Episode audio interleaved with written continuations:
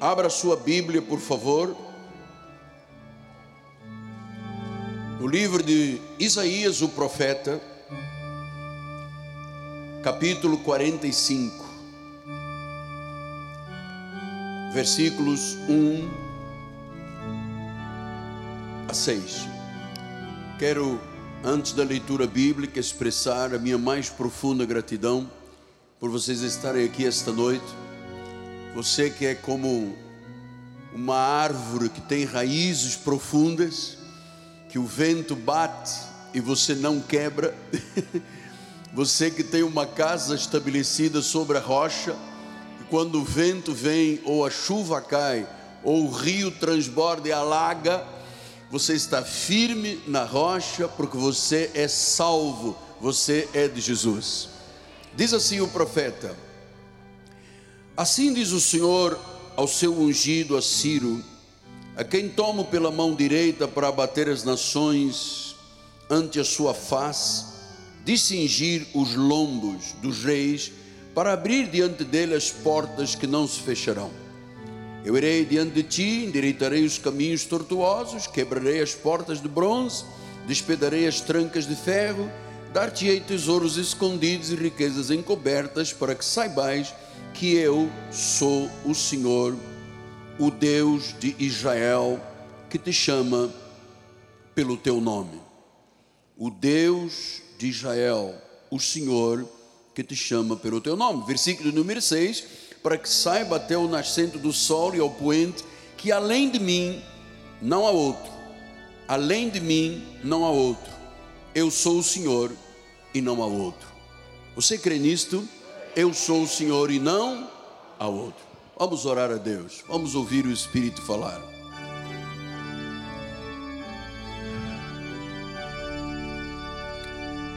Senhor Jesus, é bom estarmos em tua casa, é bom estarmos no lugar onde Deus está presente, a congregação dos santos.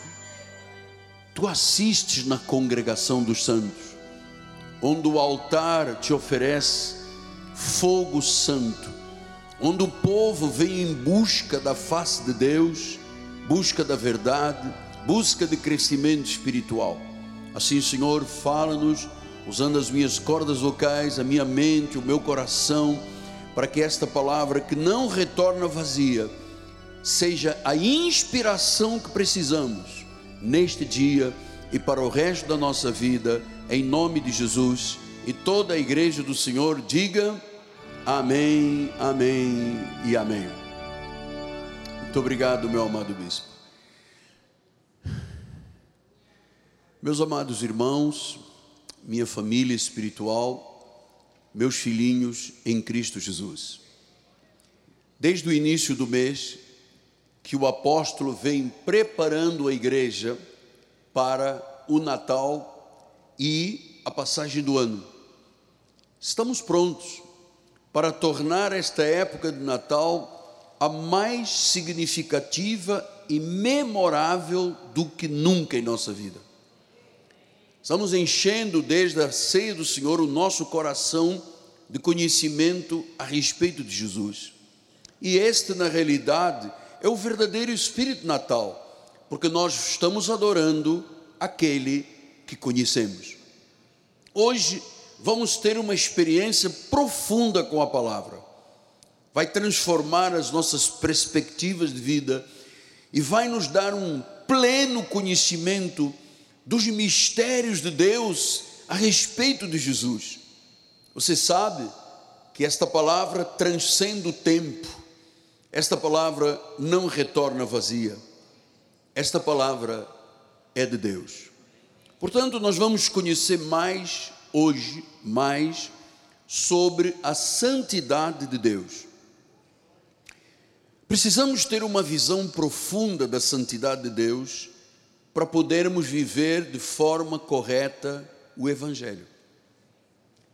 Compreender isto, compreender a santidade de Deus, é vital para a vida cristã.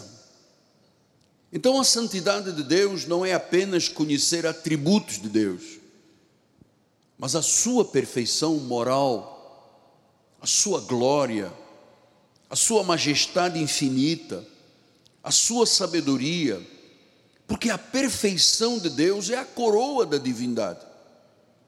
Então a santidade é a glória total de Deus, o Senhor.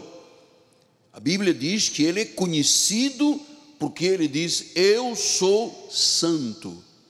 E Deus, ao dizer eu sou santo, ele está mostrando a perfeição moral de Deus.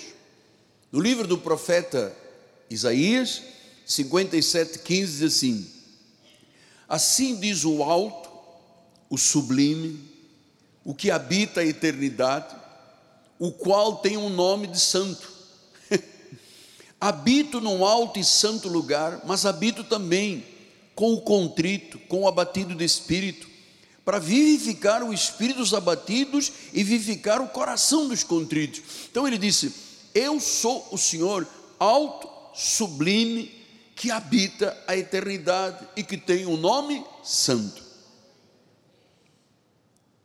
Eu acredito, amados, que uma vez que eu tenho fé nestas verdades, num Deus que diz: Eu sou santo, eu sou alto, eu sou sublime, eu habito num alto e santo lugar, está falando do seu trono, da sua autoridade.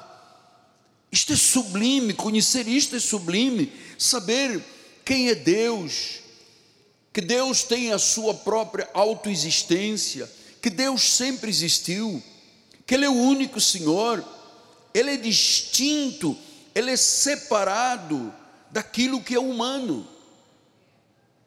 Portanto, nada se compara a Jesus, o Deus, o Senhor, em sua natureza essencial. Ele disse: Eu sou santo e não há outro além de mim. O senhor sabe que todas as religiões criam deuses, mas são falsos. Todas as religiões têm uma palavra, mas é uma palavra falsa. A única verdade, a única palavra verdadeira é a Bíblia, e o único Deus verdadeiro é Jesus. Ele disse: não há outro. Não existe outro além de mim. Ele está dizendo: eu sou incomparável. Eu sou perfeito. Eu sou santo. Quando você abraça estas verdades, você compreende que o Deus que muitas vezes é pregado aí fora na maioria das igrejas, em especial da lei, não é este Deus. Não é este sublime. Não é este Deus santo. Pelo contrário, se vive e prega em maioria dos ministérios um Deus de barganha, um Deus de negócios, um Deus do mercantilismo que não tem nada a ver com esta sublimidade do conhecimento, quando ele diz: Eu sou santo, eu sou único. Eu sou santo, eu sou único. No livro de Êxodo disse, Êxodo 15, 11: Ó Senhor, quem é como tu? Quem é? Entre os deuses, veja, deuses com letra minúscula, entre os deuses da terra, quem é como tu? És glorificado em santidade, és terrível em feitos gloriosos, tu operas maravilhas. Então não é um menino Jesus do presépio, de barro, bonequinho, que na noite da missa do galo todo mundo vai lá e beija os pezinhos do menino, que depois, passado alguns meses, ele é o sofrido da paixão, e depois de alguns meses volta a ser o bebê da religião. Quem é como tu? Veja em 1 Samuel 2,2 ele diz: Não há santo como o Senhor, não há outra além de ti, tu és rocha, e rocha não há nenhuma como o nosso Deus. Não há segurança em nenhuma religião, não há segurança em nenhum destes deuses com letra minúscula. Não há outro. Salmo 111, 9 diz: Enviou ao seu povo a redenção, estabeleceu para sempre a sua aliança. Santo e tremendo é o seu nome. Diga: Santo e tremendo é o seu nome. Abacu com 13a, ele disse: Tu és tão puro de olhos, tu és tão santo, tu és tão alto, tu és tão sublime, que tu não podes ver o mal. Deus não olha para nós vendo mal na nossa carne. Deus não olha para nós como se o nosso passado estivesse sempre presente, nos acusando. Em Cristo Jesus, Ele se fez pecado, Ele encravou o pecado na cruz do Calvário, Ele nos deu total libertação. Ele fez de nós um novo homem, uma nova mulher. Ele é tremendo, Ele não olha para nós com olhos do mal. Ele diz que não pode ver o mal. Jó 34, 10 disse: Pelo que vós, homens sensatos, escutai-me, longe de Deus o praticar ele a perversidade e do Todo-Poderoso cometer injustiças. Deus não pratica perversidade, Deus não castiga as pessoas, Deus não comete injustiças conosco. Ele é um Deus justo, Ele é um Deus santo. Apocalipse 15, 13 e 4, e entoava o cântico de Moisés, servo de Deus, o cântico do Cordeiro, dizendo: Grandes e admiráveis são as tuas obras, Senhor Deus, Todo-Poderoso, justos e verdadeiros são os teus caminhos, ó Rei das nações. Quem não temerá? Quem não te glorificará o nome? Ó Senhor, quem não temerá? Amado, só o louco é que não tema Deus.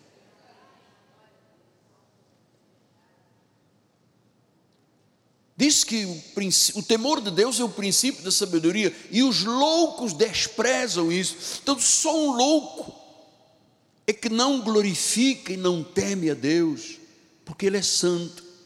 Todas as nações virão e adorarão diante de ti, porque os teus atos de justiça se fizeram manifestos.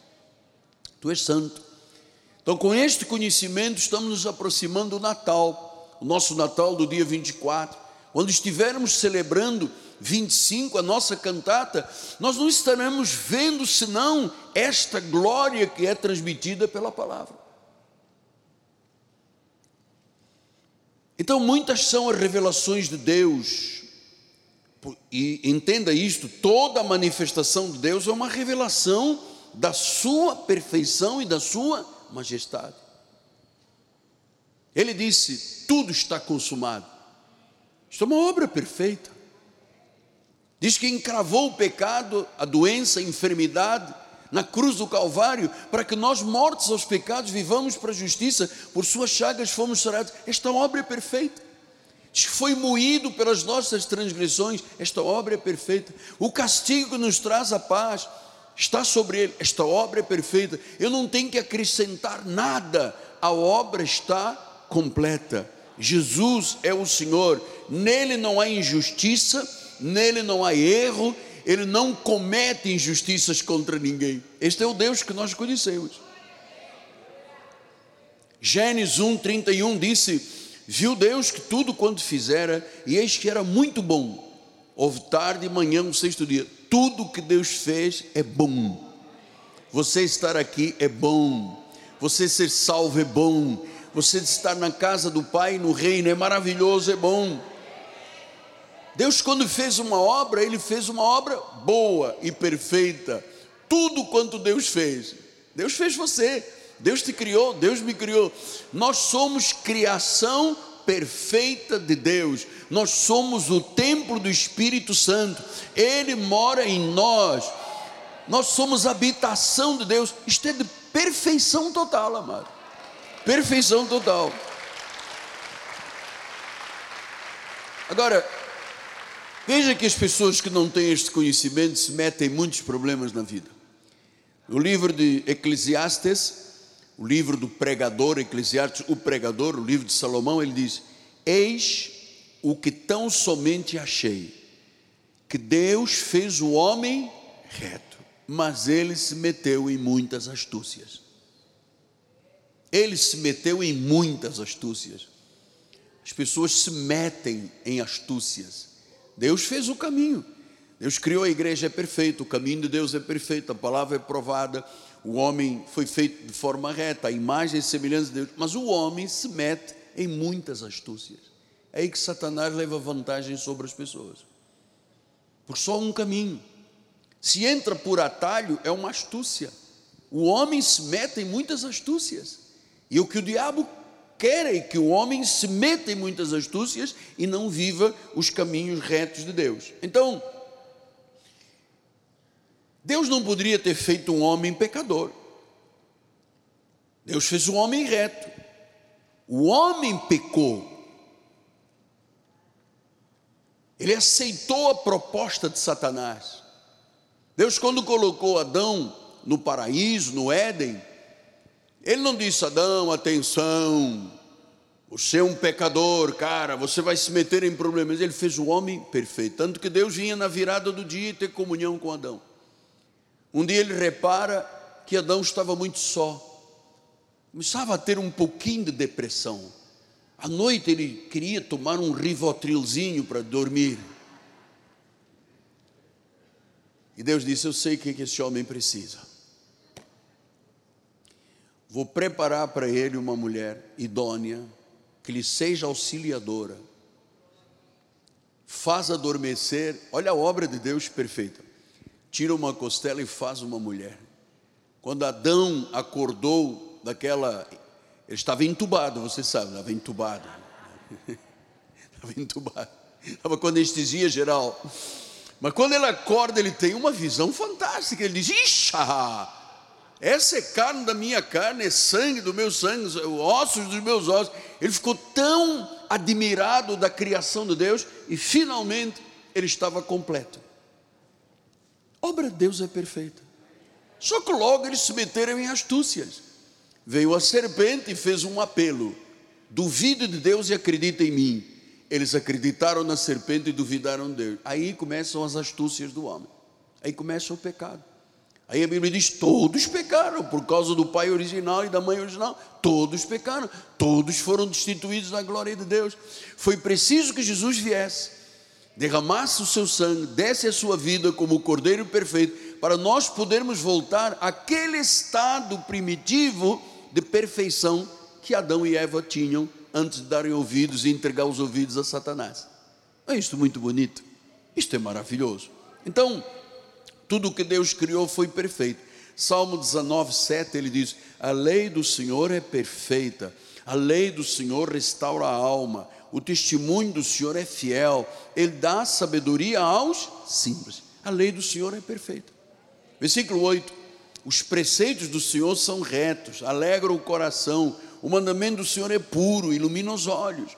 Versículo 9: O temor do Senhor é límpido, permanece para sempre os juízos do Senhor são verdadeiros e todos igualmente justos. Ah, amado, que palavra, que revelação, que maravilhoso é conhecermos Jesus desta forma. Os juízos de Deus são verdadeiros, todos são justos. Romanos 7,12 diz: por conseguinte, a lei é santa, o mandamento é santo, e justo e bom. Tudo que está na Bíblia é bom e perfeito. Há um pacto para os judeus, há um pacto para os gentios. Há um evangelho da incircuncisão para os gentios, um evangelho da circuncisão para os, para os eh, judeus. Há uma palavra para um povo específico da lei e há uma palavra para um povo específico da graça. Tudo perfeito. Então toda manifestação de Deus é reflexo da sua perfeição e da sua santidade. Paulo quando escreve a Timóteo, no segunda carta de Timóteo 4, 8, ele diz agora, a coroa da justiça me está guardada, a qual o Senhor, o reto juiz, me dará naquele dia. E não somente a mim, Paulo, mas também a todos que amam a segunda vinda. Todos que amam a sua vinda, o reto juiz dará naquele dia uma coroa de justiça. Por isso nós não temos medo da morte. A morte não é uma desgraça, a morte é uma promoção, é preciosa aos olhos de Deus. De lá viemos, passamos por esta terra e para lá voltaremos. O tempo que aqui estivermos, amado, por favor, não desperdice a sua vida. Não desperdice a sua vida. Você foi chamado por um Deus com tantas verdades, qualidades, perfeição, o justo juiz, que vale a pena você ter esta visão e este conhecimento para viver um grande amor com Deus. Venho dizendo isto alguns dias aqui no altar. Eu tenho um sentimento, uma paixão avassaladora por Cristo, pela igreja e pelo reino. Sabe por quê? Porque eu provei a morte. Eu provei a duras penas dois anos em três hospitais militares. Eu provei a dor de gangrena e quase amputação.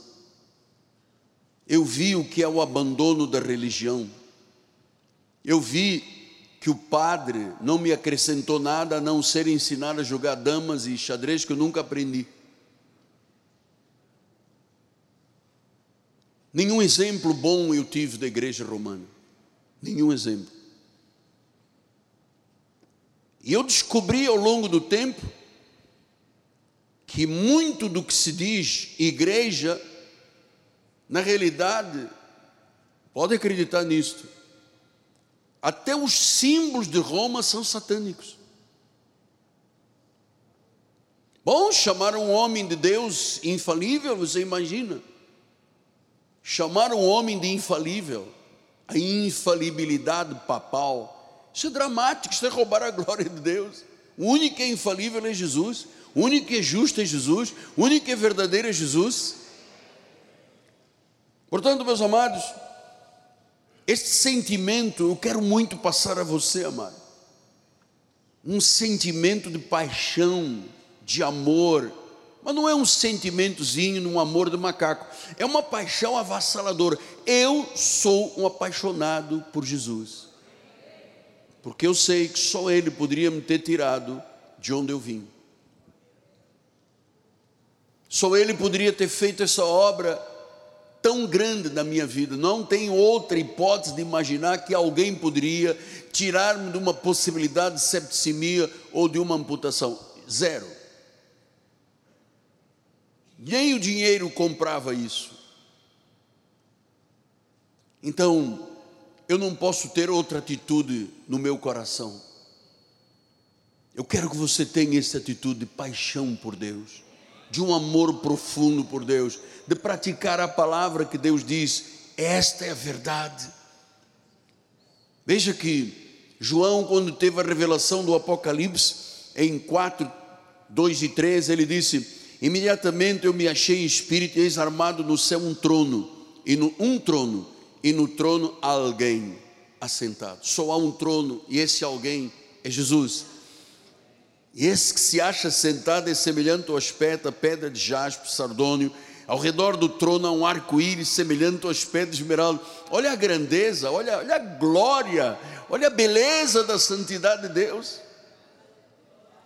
Esse não é um Deus de negócios em que eu vou discutir com Deus se eu vou dar dois reais, cinco reais ou dez reais, ou no meu dízimo ele é quebrado, e se eu vou acertar ou não vou acertar, ou vou tirar. Amado, pense além, pense nessa glória, pense nesse, nesse resplendor de glória que nenhum ministério prega, amado. Os ministérios pregam o bolso do povo e mais nada. Eu não creio, eu não acredito que haja muitos líderes no nosso país que se interessem pelas pessoas. Não conheço muitos. Conheço alguns, mas não conheço muitos. Que se interessem pelas pessoas, pela alma da pessoa, pelo espírito da pessoa pelo bem-estar da pessoa, pelo conforto da pessoa, pelo pastoreio da ovelha. Não existem muitos. Então nós estamos diante de um Deus que não muda, é o único que promete e que cumpre. Não faz injustiça com o seu povo. E vamos lembrar o que ele vem falando desde o início do mês, Apocalipse 3, 7, 8. Diz a palavra, o anjo da igreja em Filadélfia escreve estas coisas, diz o santo, diz o verdadeiro, aquele que tem a chave de Davi, que abre e ninguém fecha, fecha e ninguém abrirá. Conheço as tuas obras, Eis tenho posto diante de ti uma porta aberta, a qual ninguém pode fechar. Tens pouca força, entretanto, guardaste a minha palavra e não negaste o meu nome. Esta é a vida espiritual que Deus quer que todos nós tenhamos. Guardar a palavra e não negar o nome do Senhor. Não importa onde você trabalha, se o teu patrão quer que você minta, você não pode mentir porque você é um cristão. Ah, mas eu vou perder o emprego. Deus tem uma porta melhor. Você não pode aceitar propostas deste mundo. Você não deve nem pode ser um amigo do mundo.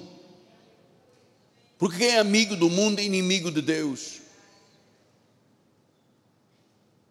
Você sabe que até os amigos, você tem que ter cuidado com quem você diz que é seu amigo, porque as más conversações corrompem os bons costumes. As más conversações corrompem os bons costumes. Como é que às vezes um jovem começa a fumar maconha? Porque tem um cara que é amigo que diz a ele: Você não é homem, você não usa calça. Qual é? Por que você não experimenta? Depois vem a maconha, depois vem a cocaína, depois vem o rachixe, depois injeta, fuma crack e acabou a vida. É um amigo que diz: faça. Então nós temos um Deus que diz: guarda a minha palavra, não nega o meu nome. Ele tem uma porta aberta, ele vem dizendo desde o início do mês: Eis que eu tenho uma porta aberta. 1 Coríntios 16, 9, ele disse: Porque uma porta grande e oportuna para o trabalho, isso me abriu, disse Paulo. Há muitos adversários. Amado, você pensa que alguém que quer o teu bem, 100%, você pensa o quê? Que alguém que você pode confiar 100%, eu vou lhe dizer o nome de quem você pode confiar 100% e quer o teu bem 100%, Jesus Cristo. Jesus Cristo. Apocalipse 4, 8 e 11 disse: Santo, Santo, Santo é o Senhor Deus, o Todo-Poderoso, aquele que era, que é que há de vir. Versículo número 11: Tu és digno, vamos ler esse versículo juntos, vamos lá. Tu és digno, Senhor e Deus nosso, de receber a glória, a honra, o poder, porque todas as coisas tu criaste, sim, por causa da tua vontade vieram existir e foram criadas este é o Todo-Poderoso. Glória a Deus. Ele é digno. Ele é digno, Ele é digno. Tu és digno, Senhor. Então o Senhor está se movendo em nossa direção. O Senhor está manifestando a Sua glória na nossa vida. O Senhor está manifestando a Sua perfeição na nossa vida. Eu creio nisto. Eu creio que ninguém chegará ao dia 31, às 11 e 59 dizendo: nada aconteceu na minha vida. No way. É Deus da perfeição, é o Deus que faz justiça, é o Deus que não comete injustiças contra o seu povo. Tiago, quando escreveu a sua epístola, Tiago, irmão do Senhor, ele diz: toda boa dádiva, todo dom perfeito, são lá do alto, descendo do Pai das luzes, em quem não pode existir variação ou sombra de mudança. Os homens mudam. Pessoa diz eu te amo, depois vira as costas, eu te amo, depois te apunhala, te trai. Então, a Bíblia diz: em Deus não pode existir variação. Não pode existir nem sombra, não é, não é mudança, nem sombra de mudança. Diz que o dom perfeito, toda a bondade vem lá do alto ele é imutável, Ele é perfeito. Então a manifestação de Deus está clara, no nosso ministério está discernível, está compreensível. Ele disse: Eu abri uma porta, o inimaginável pode se manifestar hoje. No livro de Números 23, ele disse, 19, ele diz: Deus não é homem para que minta, nem filho do homem para que se arrependa porventura, tendo ele prometido, não fará? Ou tendo ele falado e Deus falou ao ministério, não o cumprirá? Eis que para abençoar recebi ordem, ele abençoou, não posso revogar. não viu iniquidade em Jacó, nem contemplou desventura em Israel. O Senhor, seu Deus, está com ele, no meio dele se ouvem aclamações ao seu rei. Deus os tirou do Egito, as forças deles agora são como as do boi selvagem. Pois contra Jacó, está falando da igreja de Jesus, não vale encantamento, nem adivinhação. Agora se poderá dizer de Jacó e de Israel, da igreja de Jesus, que coisas tem feito Deus. Que coisas tem feito Deus. Esta é a perfeição do Senhor Jesus Cristo. Que coisas. Então, na noite de Natal, no dia de Natal, no período de Natal, você está tendo um conhecimento, uma revelação que não é um deusinho criado por homens. É o Deus verdadeiro que se manifesta através da palavra e do altar quando a palavra é pregada legitimamente. Que coisas tem feito Deus? Que coisas, que perfeição. Em João 1, 16 e 18 disse: Todos nós temos recebido a sua plenitude de graça sobre graça, porque a lei foi dada por intermédio de Moisés, mas a graça e a verdade vieram por meio de Jesus Cristo. Ninguém jamais viu a Deus. O Deus unigênito que está no seio do Pai é quem o revelou. Então Deus está te revelando a sua palavra, Deus está te revelando a sua grandeza, a sua glória. Agarra estas verdades e viva estas verdades. Jesus se revelou. Em João, do versículos 1 a 4, ele diz: No princípio era o Verbo, o Verbo estava com Deus, o Verbo era Deus. Ele estava no princípio com Deus. Todas as coisas foram feitas por intermédio dele, e sem ele, nada do que foi feito se fez. A vida estava nele, e a vida era a luz dos homens.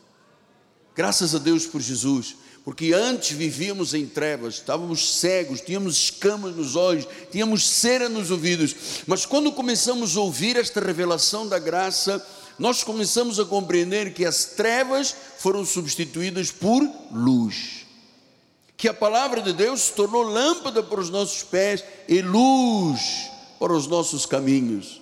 Ele é Jesus. Ele não comete atos de justiça, ele é grandioso.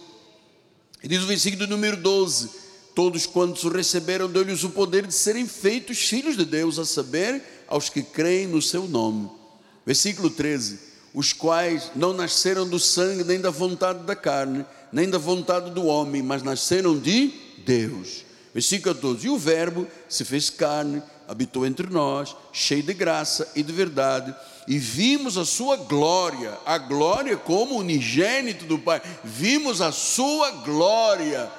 Este é Deus, este Deus que eu estou cultuando, é este Deus deste ministério, este Deus que nos deu uma chamada para conhecermos graça e verdade, graça e verdade. 1 de Pedro 3, 18 e 19.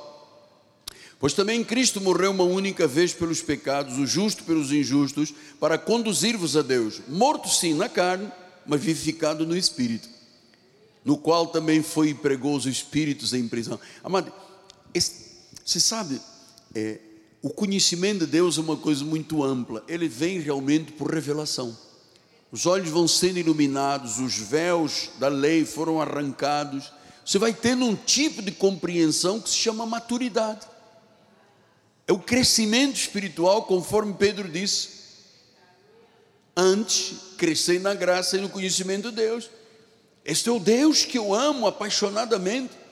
O Deus que viveu em Cristo Jesus, num corpo de carne, morreu, ressuscitou, está vivo.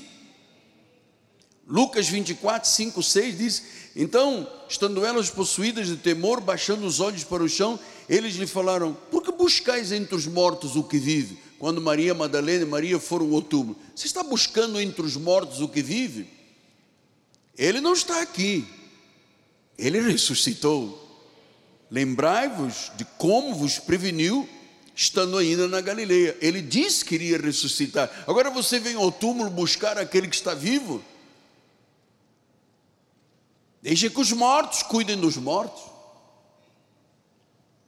Nós temos um chamado para celebrar a vida e a vida de Jesus. Então, a volta de Jesus, a ressurreição de Jesus, Esta morte, vida, morte e ressurreição não foi como a ressurreição do, da filha de Jairo, ou do jovem de Naim, ou de Lázaro.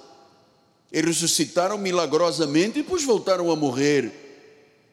Eles passaram por acontecimentos miraculosos, mas voltaram a morrer. A ressurreição do Cristo é essencialmente diferente. Ele passou da morte para a vida, além do tempo e do espaço. Seu corpo foi cheio do Espírito Santo. Ele participa da glória do Deus vivo. Ele é o Deus vivo. Então, quando nós falamos na ressurreição de Jesus, isto transcende a ressurreição de pessoas da Bíblia que ressuscitaram, como Dorcas, que morreu e ressuscitou, mas depois voltou a morrer. Foi um tempo milagroso. O nosso Deus não. Nosso Deus ressuscitou e Ele está vivo. Ele vive em nós. Aleluia. João 10, 17 e 18 diz: Por isso o Pai me ama, porque eu dou a minha vida para reassumir, reassumir, ressuscitar. Ninguém tira de mim, pelo contrário, eu dou espontaneamente. Tenho autoridade para entregar e reavê-la. Este mandato eu recebi do meu Pai. Eu posso morrer, mas eu tenho a força da ressurreição. Isso é maravilhoso. 1 Tessalonicenses 4, 14, ele diz: Pois se cremos que Jesus morreu e ressuscitou, assim também Deus, mediante Jesus, trará em sua companhia os que dormem. Nós cremos que Jesus morreu e ressuscitou. Portanto, no dia 24 pela manhã e no dia 25 na nossa cantata, nós não vamos celebrar a um Deus morto. O túmulo está vazio. Ele ressuscitou, Ele está vivo, Ele vive em nós. Agora não sou eu quem vive, é Cristo que vive em mim. É este Deus vivo que nós vamos celebrar. Glória a Deus, glória a Deus, glória a Deus. E eu queria terminar estes 14 minutos, porque no domingo próximo passado, ah, o Espírito me inspirou a falar desse encontro que Isaías teve, e eu preciso voltar a tocar nesse assunto, porque ele encerra uma série de pensamentos a respeito do Deus a quem vamos celebrar no dia de Natal. Então diz em Isaías 6:1: No ano da morte de Uzias, do rei Uzias, que reinou 52 anos, eu vi o Senhor. Eu vi o Senhor esta passagem se dá 740 anos antes de Jesus. Ele viu Jesus. Ele viu Quírios. Ele viu Yahvé. Ele estava vendo Deus. Note uma coisa, estamos falando de um profeta. Se subentende que o profeta tem uma ligação profunda com Deus, e claro, não pode ser um homem qualquer, Deus tem ter feito algo de extraordinário naquela vida. Mas veja o que ele disse. Eu vi o Senhor, ele estava sentado num alto e sublime trono, as abas das suas vestes enchiam o templo, serafins estavam por cima dele, cada um tinha seis asas, com duas cobriam o rosto, com duas cobriam os pés, com duas eles voavam, clamavam uns para os outros e diziam: Santo, Santo, Santo é o Senhor dos exércitos, toda a terra está cheia da sua glória. Versículo número 4: As bases do limiar se moveram, a voz que clamava, e a casa se encheu de fumaça. Versículo 5: Tal foi o impacto dele ter visto Deus. Eu estou dizendo desde domingo. Ele, na realidade, teve uma cristofania. Ele viu Jesus Cristo. 700 anos, 740 anos antes de Jesus se fazer carne e habitar entre nós cheio de graça e sabedoria. Quando ele viu a grandeza, a sublimidade, a glória, ele diz: ai de mim, ai de mim. Ele reconheceu pela primeira vez quem era Deus de verdade, e pela primeira vez ele conheceu quem era Isaías de verdade. Quando ele viu a glória de Deus, ele ficou tão impactado cristofania, ele viu Jesus Cristo, que ele disse: Ai de mim, eu estou perdido. Eu sou um homem de lábios impuros, eu habito no meio de um povo de impuros lábios, e agora os meus olhos viram o Rei, viram o Senhor dos Exércitos. Como é que eu vou fazer isto? Então, pela primeira vez, ele teve uma, uma visão de Deus. Todas as vezes que você tem o conhecimento, ou a visão, ou uma revelação de Deus, você não pode continuar sendo a mesma pessoa. Tem que haver uma mudança de vida. Por isso é que ele diz: ai de mim, eu estou perdido, eu tenho lábios impuros, eu tenho boca suja. Era costume dos judeus murmurarem. Certamente ele murmurava, ele disse: gente, eu estou vendo um Deus que não, não tem compatibilidade com o meu pecado. Como é que eu posso profetizar? Como é que eu posso ter o domínio sobre Israel se os meus lábios são impuros? Que visão, amado. Que visão. Ele disse que os anjos diziam: Santo, Santo, Santo. A glória de Deus estava naquele lugar. Ele viu Deus Santo. E perante a glória, ele olhou para si e disse: Gente, eu que me achava o rei da cocada preta, a fina flor do abacaxi, do abacate, do quem? Isso mesmo, do abacateiro o último biscoito do pacote. Eu que achava que eu era um profeta, eu agora, diante dessa glória, eu sou um pecador. Um ato de humildade. Ninguém que é salvo pode continuar sendo a mesma pessoa, é uma loucura. Os mesmos erros, os mesmos palavreados, as mesmas mentiras, os mesmos enganos, as mesmas atrocidades, não pode quando a pessoa tem um encontro com a palavra, com a realidade da palavra, com o reino, com Jesus, com a sua sublimidade, com o encantamento que é ver Deus com olhos espirituais e entender a grandeza dele, amado. Não pode ser a mesma pessoa.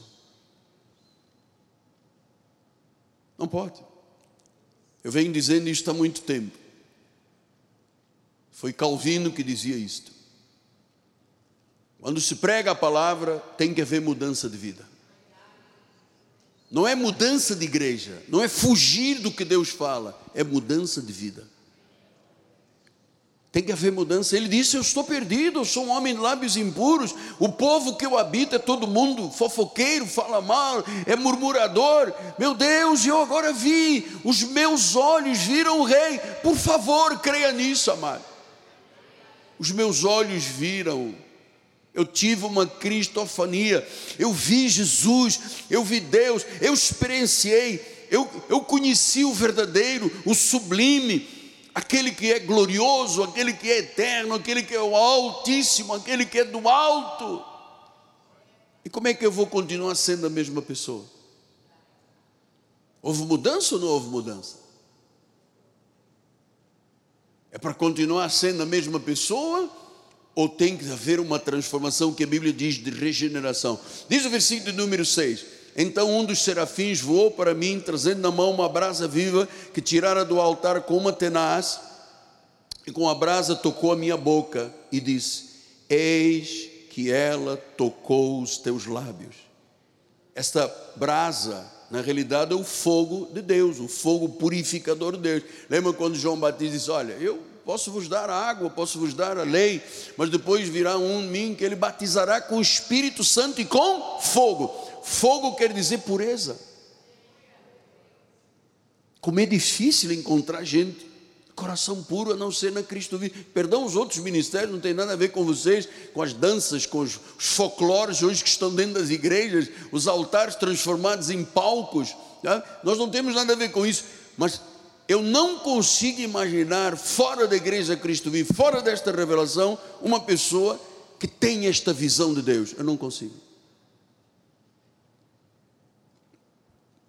Ele tocou e na hora que Deus realmente toca a vida, o marido passa a ser um grande marido, a esposa uma mulher submissa, o marido ama a esposa, os filhos honram os seus pais, os pais não se iram com os filhos, pessoa é sim, sim, não, não, pão, pão, queijo, queijo. Ela não empresta os seus ouvidos a Satanás, ela vive uma vida firme espiritual, porque quando Deus toca e a pureza de Deus toca, a iniquidade sai, o pecado é perdoado, amado. Por isso, eu quero viver o melhor de Deus neste período. O Senhor disse: é uma porta aberta. Ele diz: Eu sou Deus, não há outro. Eu sou o Senhor, sou eu que reino. Sou eu que tenho a dimensão do Alfa e do Ômega. Não há outro. Ele não é homem para mentir. Ele não é filho do homem para prometer e não cumprir. Este é Jesus Cristo. E eu quero, no dia 24, domingo pela manhã, estar neste altar, Deo Volente, se Deus assim permitir, se me deixarem, que a barra não é fácil sobre a minha vida, meu amado. Se me deixarem, eu quero estar aqui no dia 24, transmitindo essa glória para a tua vida vivendo, experienciando o melhor de Deus, para que você diga: vale a pena viver a graça do Senhor. Estou no lugar certo, estou com Deus certo, estou com a palavra certa, estou com o pregador certo, estou com a doutrina certa. Então, houve ou não houve mudança na vida deste homem que disse: Ai de mim, eu tenho lábios impuros, sou um pecador, vivo no meio dos pecadores. Eu preciso de uma mudança, eu não posso continuar sendo o mesmo homem enganando e sendo enganado, conforme diz a palavra de Timóteo. Então a brasa tocou, a iniquidade foi retirada, o pecado perdoado, e agora Deus o confronta. Versículo número 8, bispo. Depois disto, agora eu ouvi a voz. Primeiro eu vi.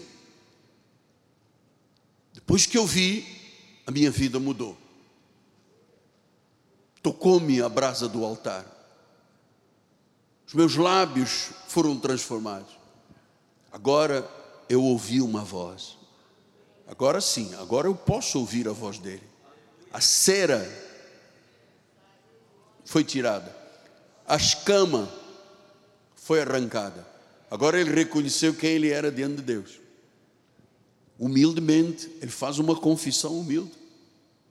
Estou perdido. Desta forma não vou longe. Estou perdido. Eu faço fofoca, eu murmuro, quero o quê? Quero o quê que Deus faça na minha vida? Olha que ele se tornou o profeta de toda a nação, a partir da morte de Uzias, porque até então o Deus daquela nação era um rei, a celebridade. O rei morreu. Agora vem Deus e se revela ao profeta. Agora eu ouvi a voz do Senhor que dizia: A quem eu enviarei? quem há de ir por nós? E eu agora, sem a iniquidade, sem o pecado, sem a mentira, sem a murmuração, sem emprestar ouvidos ao demônio, sem seguir satanistas, eu disse: Eis-me aqui, Senhor. Estou aqui, estou pronto. Pode me enviar a mim.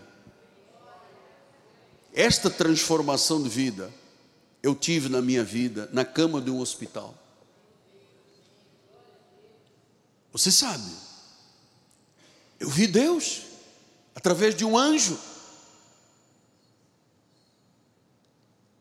Por isso eu preciso que você entenda o meu chamado e o meu ministério, amado. Isso é um ministério falível de homens. É um ministério que tem impacto com Satanás e com o homem.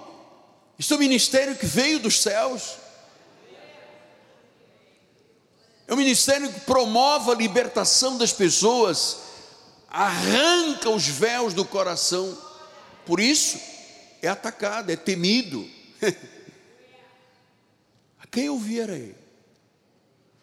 Poderia Deus enviar para toda a nação um profeta que tinha boca suja?